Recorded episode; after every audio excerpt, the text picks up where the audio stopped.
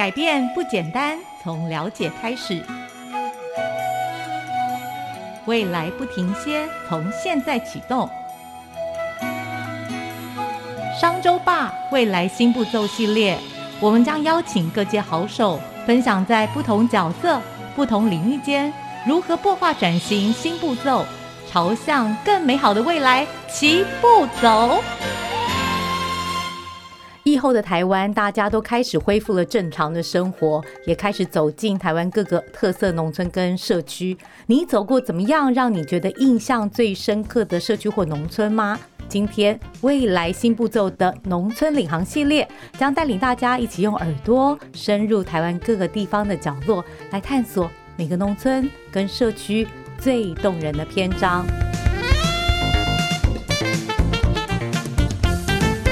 大家好，我是商业周刊的小辉，很高兴今天在空中跟大家相会。大家知道台湾有一座将军山吗？哎，说真的，我还真的没听过，也没去过。所以啊，透过今天的节目，让我们一起来开开眼界，认识您所不知道在台南一处的优胜美地。今天来宾是将军山农场的创办人，致力于打造迪士尼版的。农场乐园以及食农教育，达到台湾最具国际化的落地场域。欢迎台南市一群农夫将军山农场创办人魏宗奇来到节目，欢迎宗奇。哎，小薇好，那个各位听众大家好。哎，钟奇，这真的很特别耶！我们刚刚听到了一开始是将军山的故事哦，可不可以先在那个我们分享您自己的心路里程之前，先跟我们讲一下什么是将军山呢？哎，将军山的话，其实哎，我们是被国军包围着哈。将军山是一座我们南部的一个测验中心哈，很大概有八百多公顷。那这一座山将军山怎么命名而来的？那也是我们哈在台湾开垦的这些祖先哈，台湾的海贼王王子哈，那个大家称号他是台湾海贼王子，就是严思齐，好，他的坟墓就在这个上面，好啊，也是我们的祖先开台的哈第一批的带领者，好，那所以将军山农场就被这座将军山包围着，所以就取名为将军山农场。对，所以呢，不管您是台南人，或是常常去南台湾旅游的好伙伴。你可能觉得对于台南来讲很熟悉，可是这个将军山却是比较少大家去拜访过的地方。那今天呢，就要透过钟奇的呃口来跟大家分享，为什么我们值得去这个地方？在这个农村社区里面，我们会有什么样不一样的领略？在呃介绍真正好吃好玩的之前，其实我反而是对于钟奇比较有兴趣，想要理解多一点。其实呢，钟奇呃在十年之前，其实都是。高中老师，而且是高中体育老师，对，所以体大毕业的他呢，其实是专任教师。那在是一个什么样的契机下？天哪，你愿意？呃，就是放下了一个教职现场这么崇高的一个位置或者是工作，而回到农村里面去开展另外一个视野跟视角。这个部分这怎么样的一个转换的一个过程？可不可以跟我们分享一下？其实我对一个人自自己是很有信心的哈。原本是在台北，那在台北居住二十年，好，那在台北的东山高中哈任职十四年。那为什么想要回到南部哈？因为那边就是我们的根。哦，那父母亲在这个地方，哦，我的阿公阿妈也在这这个地方。那，嗯，我所继承到的土地也是两百多年。哦，那如果说是在台北教书，跟在南部教书，哦，当然会选择回到南部，哈，因为台北的物价相对是比较高。哦，那当然在台北的工作也都很愉快，哈。那在这边买的房子、买的车子啊，两啊也结了婚，然后也两个孩子，好，然后。在四十岁以前，我觉得如果说没有离开，那我可能孩子就是在这边当台北人，哦，所以在四三十八岁的时候，刚好，诶，老婆那边也愿意填调动，然后就结果就真的就回到南部了，啊，当然回去的话，知道这条路是很辛苦，回去的话，一刚开始是想说回去教书，然后边帮忙家里面啊的这个农场。那我觉得农业还是要专心去做哦，所以第一年教书完之后，就正式把老师的工作就把它辞掉了。哦，所以呃，十年前就是毅然决然的，就是全家惜家带眷的调整了，本来是在都会区台北的工作，然后回到了台南，然后呢，在离开了教职，其实就全心投入在我们现在的一个农场的一个推动上。那大家一定很好奇，奇怪，那中旗的农场到底在做什么事情？它的农场的主力应该还是是以柳丁为核心，是不是？柳橙、柳丁为核心的生产。但其实呢，不只是这个，好像还有非常多一个周边新奇有趣的东西。在这个新奇有趣的东西之前，我还是想先问你：虽然你是农村子弟出身嘛，对不对？从小一定就是陪着爸爸妈妈、阿公阿妈务农开始。但你一开始回去的时候，你就完全能够一手掌握农业现场怎么种柳丁，怎么跟土壤、怎么跟气候来做一个互动的一个生产吗？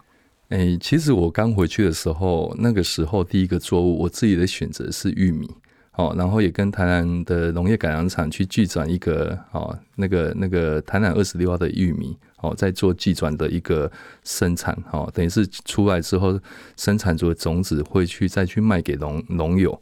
哦，那我是一个门外汉。哦，回去的时候，哦，那我也会自己跑到哦玉米的一个产区去跟农友聊天。哦，然后就是网络上爬爬文，然后去了解这些种植的这些技术。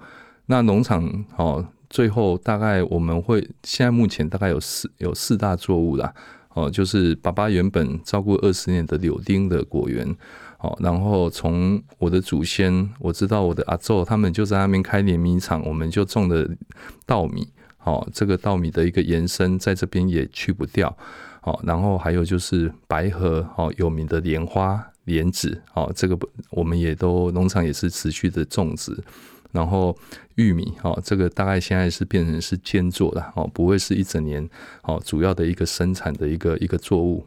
嗯，所以有四大作物其实是。我们的一个核心，对不对？柳丁，然后米，对不对？然后还有莲花、莲子这个系列性的的一个产生，还有就是玉米，在这个田间，好不好？四季哦，都会有不同的气味，不同的一个画面，然后不同的一个生产的一个作物的一个美好。但是其实我知道哦，其实最近你们那个农场。最受欢迎，而且就是蔚为风潮，一票难求，感觉很像要要抢那个演唱会门票一样的困难的是千人控窑活动。是，天哪，这个千人控窑活动是怎么出现的呢？你的设计的概念有哪些？其实最原初回来哈，然后我们生产生产出农民生产生产出东西，那其其实是一个基本门槛了哈。你农民必须你就是要种出东西来。然后行销就是一个很大的问题，那所以我就在农场里面哈，诶，只要遇到生产出来东西，或者是遇到，比如说好，我种了玉米，我要种玉米，结果找不到人力，我就网络上面号召，然后大家来就办一个活动，大家一起来种玉米，好，然后也解决我。我人力短缺，或者是农村里面可能需要这群人一起来帮忙，他们也觉得玩的很好玩啊，又有体验。这一端消费者端是一个体验，农事体验，但解决了农夫现场生产的劳动力的问题。对啊，接下来的话就是我们在十二月份，哈，每年的十二月份会办那个控油的部分，哈，那也刚好在白河，我们的莲藕粉开挖之后，就有天然的这些土块。然后在这个季节，我们在童年的时候，秋高气爽，那就会是哦杀鸡啊，然后然后挖地瓜啊，就来做来做控油，哦，那在这个季节就是非常适合啊，在这个季节又是我们柳丁的一个盛产期，所以就有这样的方式去结合，然后来去做这样的一个推广。啊，我本身又是体育老师，哈，跟我的伙伴哈，那我们就在里面田野里面去设计了这些球类的运动比赛，啊，就就整个还有在果园里面去做寻宝，哦，那让农村运动会，农村运动会是不是？我们定定的是那个冬季的田野奥运会，冬季田野奥运会，好，台湾版，对，然 后我们办到今年哈。我们办到最大最大场是一千五百人，然后那所以我们今年我们也定定的就是亚洲最大的控油，哎，控油乐，真的太有趣了。所以就是说，如果我们西家带券或者跟好朋友三五好友一起去控油，然后一边呢是在对不对？准备地瓜要成熟，然后一边的话我们还可以就是去采果嘛，是不是？是。对，但还有呢，什么田间的什么运运动会，什么足球比赛啦，什么棒球比赛啦之类的。说天啊，那个欢笑声不断。这个我最喜欢看到那个画面了哈，其实是哦，老中青三代，好啊，就是我们中间的这个爸爸妈妈带着孩子啊，带在带着你的父母亲阿公阿妈哦，孩子的阿公阿妈啊，一起到到田间来。那阿公就会在旁边说啊，他童年的时候做什么做什么，然后就会在那边指导要怎么去排窑。哦，光一个小土堆，然后要摆到一个金字塔，那个也需要技巧。哦，那这个阿公就会去指导他的哦孩子，就是哎怎么去排。那个很难。哎，其实觉得蛮难的。其实就是技巧啦，那个技巧哦，然后就会你会看到三代同堂在这边，然后大家很努力的去把这个这座窑完成，哦，那个真的是一个成就感哦。那在那边哦，在田野里面，孩子他也可以进行在这个安全的地方哦去做采果，去踢足球啊，打棒球啊。哦，这个这个是我看到很美的一个画面了。对，特别是因为这两年疫情的关系，我觉得很多时候我们人跟人的距离啊，还有空间感都变得很扭曲，就必须很很被局限嘛。对，那现在话，哎，逐步解封了，而且呢，其实来到农场，其实相对是一个开阔的，对不对？然后空气新鲜，然后又可以最自然的大自然最近距离的一个接触，所以其实确实是很适合哦，全家不管是跟带爸爸妈妈、小朋友，或者是三五好友、同学，对不对？一起去参加的一个活动。所以呢，这个活动听说已经是台南的在地特色的一个特别的一个活动，而且每年都听说一票难求，一摇难求啦，大家就是。都订不到，对，很困难，还想要纷纷利用那个私底下的管道来请托主持人，可不可以帮他订？我告诉你，主持人也订不到，原因是很满。而且呢，听说不仅是有办这个活动，中期其实对于这个农场、对于农村的推广、对于农业现场，怎么样让消费者跟怎么样让农夫端两端拉近更多的距离，你好像还有更大的一个使命跟一个一个一个 vision，那个是什么？诶，其实我回来我是老师的背景，回到农村哈，所以我的我觉得我是用教育的方式在在在教育哦这些客人哦如何去挑选这些果实，如何这些作物是怎么成长起来的。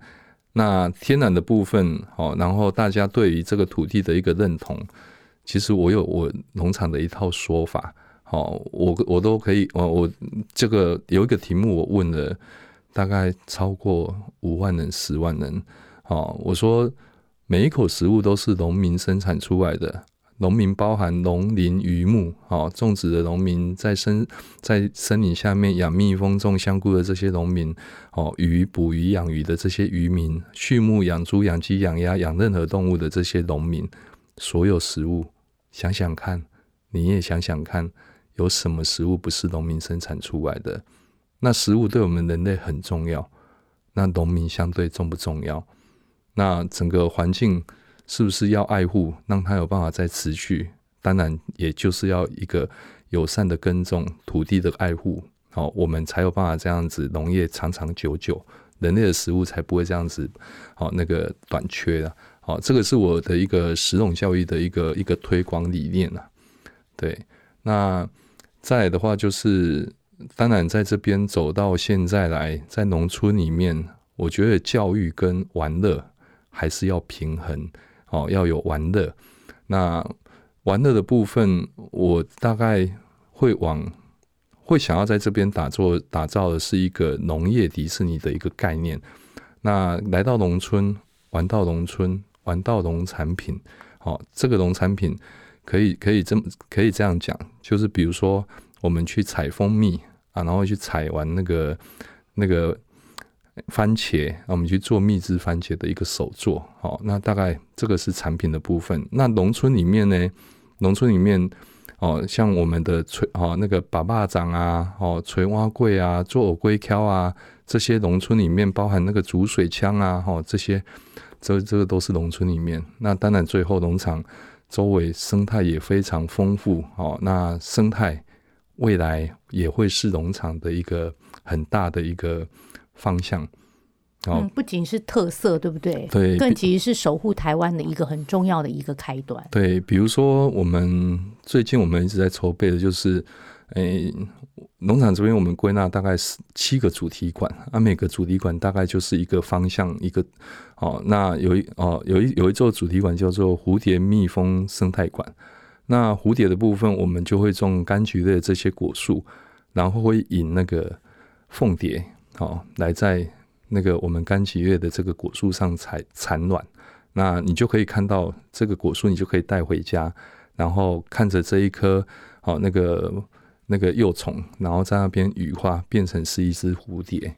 好，那这个就是这也是生态面的部分啊。对对，其实所以就是不仅是在农事现场，其实你极力的来推广，而且让整个的呃农产品，其实用更生态、更友善的方法跟土地相处，然后让他们有一个美好的产出。你也希望其实透过更多教育的形态的一些课程的导入，其实就是让。我们这种啊，就是什么一般的消费者，他可以更近距离的认识，就是在农业现场生产的每一个点点滴滴，怎么样化作呃我们消费者最实用的一些商品或食物，对不对？让他们大家觉得说啊，其实这件事情不该被浪费。某个程度，其实不是你消不消费得起。而是其实是整个的资源是有限的，我们应该要怎么样更珍惜在农夫的手中所催生出来的这些农作物，要更珍惜。我觉得这件事情很不容易，哎。其其实，诶，这个部分原本今天我没有设想要去谈哈。那不过，诶，就是我当我每一位消费者到农场里面，我大概会跟他们去讲一下我们的一个耕种的一个方式。那当然，现在全世界大概就是农药，好，然后化学肥料的一个耕种方式。这个方式从什么时候开始？好，我知道我的阿公那一个那一那个年代是没有的。好，那没有化学肥料。对，化学肥料，哈，那是从大概全世界广泛使用，大概只有这五十年了，哈，包含农药。好，那这个这五十年大概会是在什么时间呢？哎，我我小时候哦，我们也是家家户户大概看到的都用玻璃瓶居多。好，我们的塑胶袋、保特瓶，其实你看有多少人在海海边去做净滩？海洋里面有多少这些垃圾？这些垃圾、这些保特瓶，从人哦存活在这个地球超过一万年，从什么时候开始？其实广泛使用只有这五十年。好，那农药、化学肥料呢？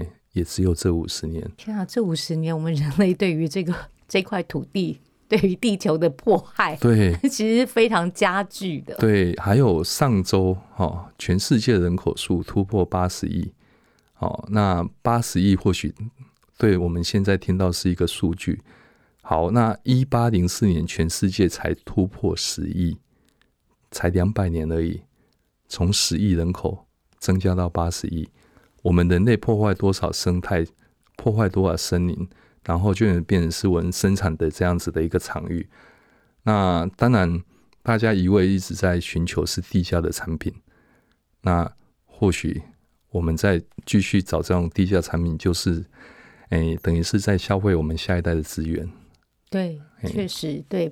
其实所有资源都是有限的啦，对对，没有无限量，对，没有无限供供应的这样的一个问的可能，对，所以其实大家怎么样在每一次消费的时候，其实就执行了你一次就是你的决定正确的一个消费决定的一个使命，这件事情就是要看各位的智慧了。但还是回到农村现场，因为那个时候你回去的时候才三十八岁啊，对，所以其实但我们看到农村现场，老实讲哦，我讲你不要生气，我们对于农村常常的既定的既定刻板的想象就是老，然后穷，然后苦，因为就是非常多的一个要从事农业农业工作。对，那目前呢？目前您带回去了，刚才特别讲到了一群农夫这个机制，是看到了一个什么样的新的发展吗？当然，原本我在台北，我是老师嘛，哈，回到农村里面，当然很多这些哦，金箔啊，哦，加来背工啊，哦，就会说，哎。驾车卡被登来做事，哦，那这个部分其实我心里面是把农业当做事业做经营，好，所以那个时候就立下这样的一个一个方向。那所以用经营的角度去去做，好，就会是不一样的一个面向。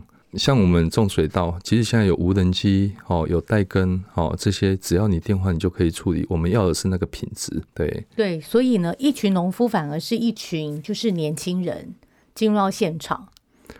一群农夫大概是我们同期回去的这一群人，哈，然后我们一起在自己的家乡努力，好啊，都在台南这边，好啊，我们大概。嗯，一刚开始是台南新农人一个计划，我们常常会聚在一起上课，好，然后就聊不完的这些农业的梦想，然后走到后面，大家志同道合，然后大家也都是各自在一个山坡上，哦，在努力。那或许哦，我们的展售或许有一些通路上的需求，哦，我们就互相做资源。哦，那当然农场这边办了很多活动。哦，那他们也就会来进驻在农场里面当我们的讲师，好，就一起来努力，让农村可以变得更好。对，所以其实中期都很谦虚。其实今年呢，他是农村领航奖的得奖人。这个农村领航奖其实是非常不容易得到的奖项，为什么呢？因为它是一个国家级的奖项，由呃农业委员会。水土保持局要来共同推动的，那其实他想要推动或者是高举的一个精神跟价值呢，就是这样的一个农农夫，然后他在农村现场不仅是扮演好他自己核心的一个农业推动者的角色，更重要的是他怎么样发挥影响力，引动了一群人愿意跟随他，然后呢，在农业现场呢发生新的一个变革。所以其实中期他所带领的这个。呃，一群农夫的这样的一个机制，其实就是让更多的年轻人想要从事农业，回到家乡的时候，他知道怎么样开始展开。然后呢，这些横向的一些知识的技能啊，那他怎么样可以开始做垂直的培养？那或许呢，他现在不知道怎么销售，没有关系，其实透过这个平台，也有机会帮助他接受接触到。更多的消费者可以把他的农产品更快的推出去，或者是他的农村，他现在在生产线，他就是忙不过来，农事就是非常密集忙碌，那没有关系，那人不够怎么办？要赶快大声呼救。那从其的透过这样的一个平台，也可以让更多其他的不同的伙伴，刚好自己也可能春夏秋冬生产的季节不太相同，他就可以来支援跟支持啊，彼此在农事现场呢人力短缺的这一块。所以其实我们都看到，其实中期他是带了一个。极美好的一个愿景，回到农村，然后自己从生活里面、生命当中开始实做，又呃颠覆了过去啊，可能是比较惯惯行的做法，然后用友善的一个形式呢，来跟生产。的农作物呢做相处，那同样的也用这个友善的一个概念跟态度呢，横向的来跟更多的年轻人想要回到家乡来从农，想要透过从农来实现自己美好理想的这些伙伴们呢，他搭建这个平台来展现那个友善的一个面貌。所以呢，刚刚前面一开始提到了，就是那个可爱的控窑活动，后面又提到了说，你现在透过的呢很多的主题教室要来打造的是，呃，就是让大家在食农的现场里面有更多的一个知识的累积，而且这些知识累积都是有趣又好玩的。哎，这个终极版的想法到底你会变成是什么？那个终极版要走到哪里？其实未来的方向，我觉得走一步都还在往前再跨一步，因为每走一步的视野都完全不一样。不过，我觉得我碰到很多年轻人，我们有方向、有目标，哈，然后在。不管是在城市发展，或者是在农村里面发展，我觉得台湾真的很小，未来还是要把哦台湾放在世界的中心。哦，我们要如何让国外的人进到台湾来？就像疫情之后，我觉得台湾的表现非常不错。好，那我们也在等待。哦，台湾自然也非常好。全世界有有哪个地方像台湾这样？那他进到农村里面，真正了解。台湾农村，台湾的一个文化，好，然后让他可以在农场里面，我们可以用专场幻术，好，让他们在这边帮我们推销到全世界，哦，那他们也可以在这边居住一个月，哦，甚至更长时间，哦，那我觉得那个无限可能啊，哦，那我我就觉得这个是走一步，哦，一定有更好的视野，哦，啊，大概那个方向就往那个方向在挑战，嗯。对我们看到就是呃不设限，无限可能，而且要打造的是迪士尼版的那个农场乐园，我觉得快要快要成真了，快要实现了，而且我们也要盼望我们自己的孩子、孩子的孩子也可以未来到这个地方哦去体验跟享受。最近距离，然后跟农业现场的一个一个互动。其实我相信，呃，不管是大朋友小朋友来到那个地方，其实它都是一次最美好的一个呃农事现场的一个体验，也是一场生态的飨宴。所以呢，农业不仅是农业，我们相信呢，未来的每一刻，在中期的灵活的连接之下，都会带给大家崭新的趣味跟不同的样貌。再次谢谢钟奇来到我们的节目，谢谢。谢谢，谢谢各位，我们下次见，拜拜，拜拜。